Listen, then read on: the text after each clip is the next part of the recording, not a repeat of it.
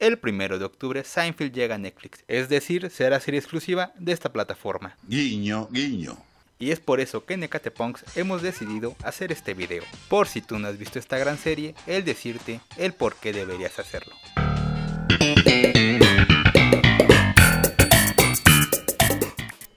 Seinfeld, sin lugar a duda, es una de las mejores sitcoms de toda la historia. Dividida en 180 capítulos a lo largo de 9 temporadas, el show demostró hasta el día de hoy una originalidad que parece irrepetible. El programa fue creado por Larry David y Jerry Seinfeld y fue emitido por la cadena estadounidense NBC en la década de los 90. Pero, ¿de qué trata Seinfeld? La trama es muy sencilla. Jerry Seinfeld se interpreta a sí mismo y es por así llamarlo una pequeña ficción de las cosas que nos pasan a diario. Y asimismo, los personajes secundarios están basados en personas reales. Y es porque la serie se trata de situaciones comunes y corrientes que nos podría pasar a cualquiera de nosotros. Ahora hablemos sobre los personajes. Como ya se mencionó, Jerry se interpreta a sí mismo y es el personaje principal. Él es un comediante con cierta fama en Nueva York. Asimismo, resulta una persona muy obsesiva y sus relaciones con las mujeres no siempre resultan de lo mejor, ya que siempre por algún motivo les encuentra algún defecto que termina ocasionando su ruptura. George Costanza Interpretado por Jason Alexander. George es el mejor amigo de Jerry, él es una persona tacaña y con serios problemas para relacionarse con el sexo femenino, sumándole eso que es inseguro y un mentiroso compulsivo. Como plus, sus padres están completamente locos.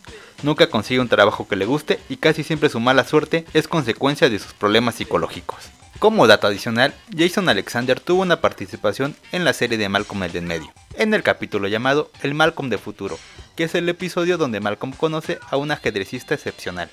Kramer, interpretado por Michael Richards, él es el vecino del departamento de enfrente de Jerry. Su vida es un misterio. No se sabe bien a qué se dedica o de qué vive. Pero buena parte de su tiempo se la pasa en la casa de Jerry, donde muchas veces come y ve televisión. Es realmente un personaje. La forma en la que abre la puerta, su peinado, su forma de vestir y sobre todo sus ideas locas sobre posibles negocios, que van desde hacer una pizzería donde tú haces tu propia pizza hasta hacer un libro que hable sobre mesas ratonas. Elaine Benes, interpretada por Julia Louis Dreyfus, para mi consideración un personaje adelantada para su tiempo. Elaine es la exnovia de Jerry. Y estarás pensando, oye, ¿no habías dicho que esta mujer se había adelantado a su época? Y sí, ya que Elaine, al ser presentada como la exnovia, en automático deja de ser el interés amoroso de Jerry, el protagonista, tirando a la borda los estereotipos que se tenían en esos momentos para las series, en el que el único objetivo de un personaje femenino era el casarse y formar una familia. Y aquí lo que pasó con Elaine es que ella es una miembro más del grupo. Por ejemplo, si Jerry y George hablan sobre situaciones sexuales, ella sin ningún problema se integra y comienza a platicar sin ser juzgada.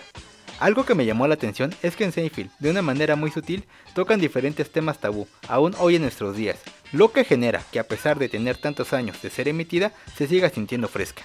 En varios capítulos se habla sobre la corrección política, métodos anticonceptivos, masturbación, el aborto. Incluso hay un episodio donde a Kramer lo confunden con una persona de capacidades diferentes, pero todo fluye de una forma muy natural, a lo que ayuda a que en ningún momento se sienta forzado.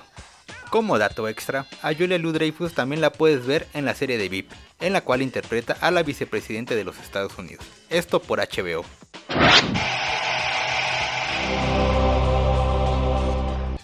Algunos personajes secundarios recurrentes son Newman, el cual es interpretado por Wayne Knight, a quien quizás ubiques más por su papel en Jurassic Park, como aquel programador informático que provocó la muerte de varios de sus compañeros.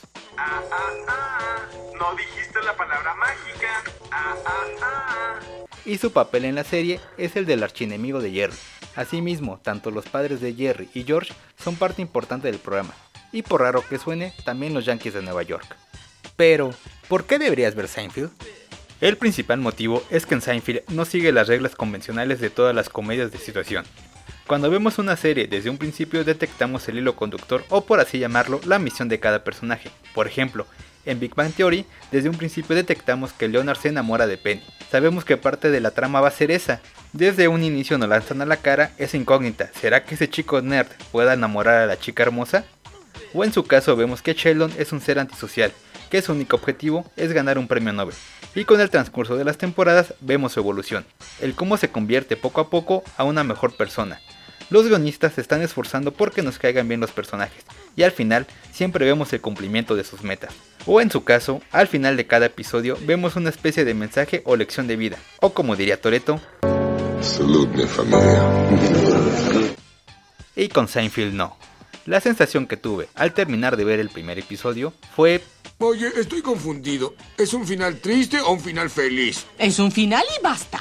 ya que no hubo una moraleja, simplemente el episodio concluyó y eso fue algo que me llamó la atención. En ningún momento se busca que empatices con los protagonistas. Por ejemplo, hay un capítulo en donde Jerry, Elaine y George regalan una televisión a unos amigos que están por casarse, pero a los días se enteran que dicha pareja corta su relación y cancelan la boda. Lo lógico es que en la trama girara en que ellos busquen reconciliar la pareja y la boda se lleve a cabo. Pero no, con ellos no es así. El episodio gira en que ellos buscan que les devuelvan el televisor. Y eso es lo que nos da Seinfeld. Son personas que nunca se arrepienten, son egoístas, tienen defectos, es más, son malas personas y no buscan cambiar. Seinfeld no es una serie que busque darnos lecciones. Simplemente se desarrolla. Hay episodios que giran en que van a un restaurante y no les dan un lugar. U otros episodios en donde simplemente viajan en el metro o subterráneo. Como muchos lo han llegado a catalogar, Seinfeld es una serie que trata acerca de nada. Y ese es su encanto. A continuación te dejamos un pequeño listado de episodios para entrarle a Seinfeld. El robo, episodio 3, temporada 1. El restaurante chino, episodio 11, temporada 2. La pluma, temporada 3, episodio 3. Los mejores episodios, el concurso, temporada 4, episodio 10. Ese episodio sí o sí tienen que verlo.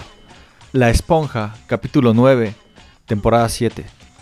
El nazi de la sopa, capítulo 6, temporada 7. Lo opuesto, temporada 5, episodio 22. Y bueno amigos, esto ha sido todo, esperamos haya sido de su agrado y nos pueden localizar a través de nuestras redes sociales oficiales, las cuales son Facebook e Instagram. Nos encuentran como Catepongs Podcast y nos vemos para la próxima.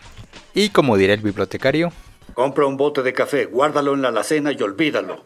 Si lo necesitas, ahí está, dura para siempre, es deshidratado. ¿Entendiste?